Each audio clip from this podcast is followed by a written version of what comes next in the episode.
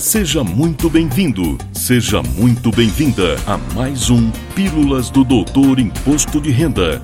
Dicas, orientações, notícias, informações úteis e conhecimento na dose certa. Com vocês, o professor Walter Kopp. Olá, vamos falar de imposto de renda. E hoje, com as regras à mão, e as entregas já iniciadas, comento sempre com dicas exclusivas as condições de obrigatoriedade presentes no artigo 2 da Instrução Normativa 2065, de 24 de fevereiro último. Este ano, voltamos a ter sete condições de obrigatoriedade, com a exclusão em relação às regras do ano passado da oitava condição, que foi gerada pela criação em 2020 do auxílio emergencial. Isso ocorreu porque a lei que instituiu o auxílio emergencial previa em seu texto que o contribuinte que tivesse recebido auxílio em qualquer valor e tivesse rendimentos tributáveis sujeitos ao ajuste na declaração em valor superior a R$ 22.847,76 estaria obrigado a declarar e a devolver o auxílio recebido que teria se tornado indevido. Em 2021, continuamos a ter auxílio emergencial. Só que a norma que instituiu não continha esta regra. Por isso, ter recebido auxílio emergencial não é motivo para a entrega da declaração de ajuste anual de 2022. Lembro apenas que quem estiver obrigado à entrega por qualquer outro motivo deverá informar eventual auxílio emergencial recebido como rendimento tributável sujeito ao ajuste. Vamos então às condições de obrigatoriedade para 2022. Antes de mais nada, reforço o disposto no caput do artigo 2 da Instrução Normativa 2065 e de todas as regras anteriores que somente entrega a declaração de ajuste anual o contribuinte residente no Brasil.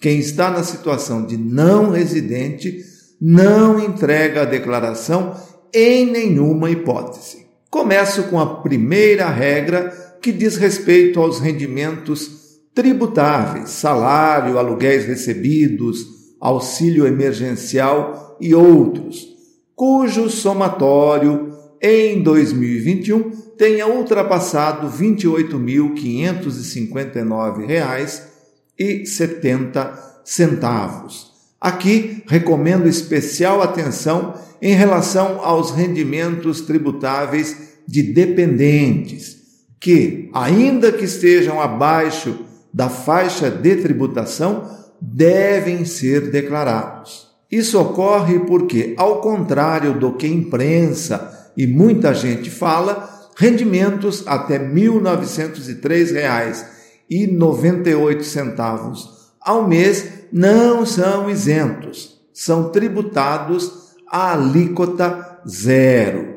Por isso, devem ser informados e vão se somar aos rendimentos do declarante e serão tributados em conjunto. Hoje, somando omissão de rendimentos tributáveis dos declarantes e dos dependentes, temos quase metade da incidência em malha, ou para sermos mais exatos, 41% do total.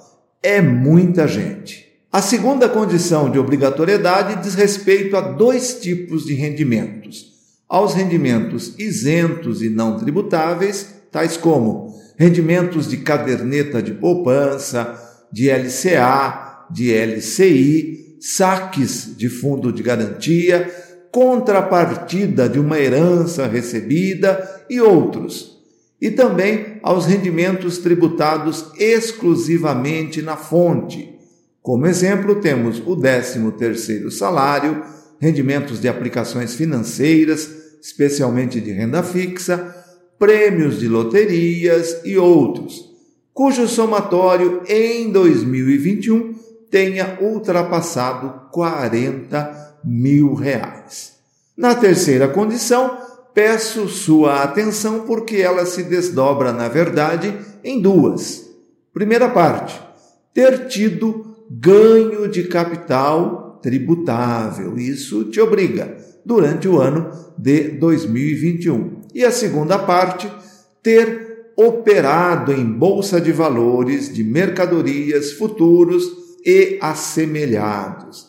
Veja que a segunda parte não fala em ganhos, nem em operações de venda, mas usa o verbo operar. Ou seja, o simples fato de você adquirir um ativo em bolsa já te obriga a declarar. E redobre sua atenção, porque temos regra nova que vai aumentar os cruzamentos e, em tese, nada vai escapar aos olhos do fisco. A próxima condição diz respeito à atividade rural e também se divide em duas partes.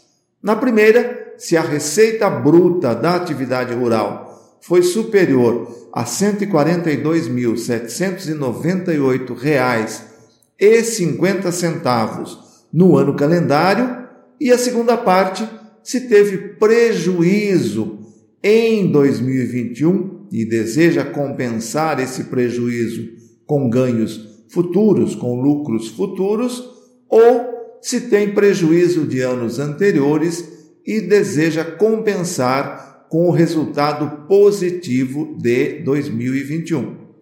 Lembro que uma das formas de tributação do resultado da atividade rural é optar por considerar 20% da receita como lucro e 20% de R$ 142.798,50 dá exatamente os R$ 28.559 e 70 centavos, que é a primeira condição de obrigatoriedade. Quem teve a posse ou propriedade de bens ou direitos, inclusive terra nua, cuja soma supere 300 mil reais, também está obrigado a declarar.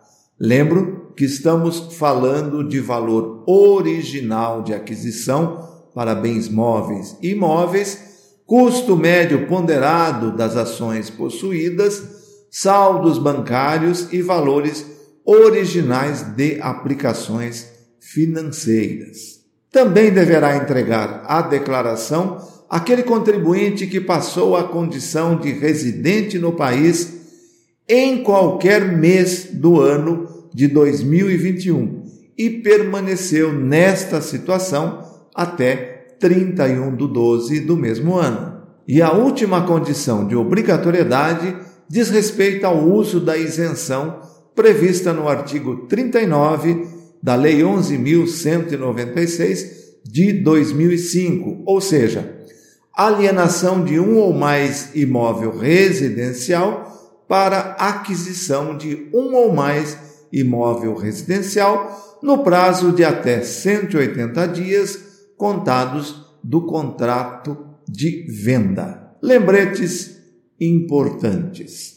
Basta que você se enquadre em apenas uma das sete condições para que esteja obrigado à entrega da declaração. Entregar a declaração não significa necessariamente ter que pagar algum imposto, mas quem estiver obrigado e não fizer a entrega estará sujeito a multa mínima de R$ 165,74 e máxima de 20% do imposto devido. Mesmo não estando obrigado, qualquer contribuinte pode entregar a sua declaração.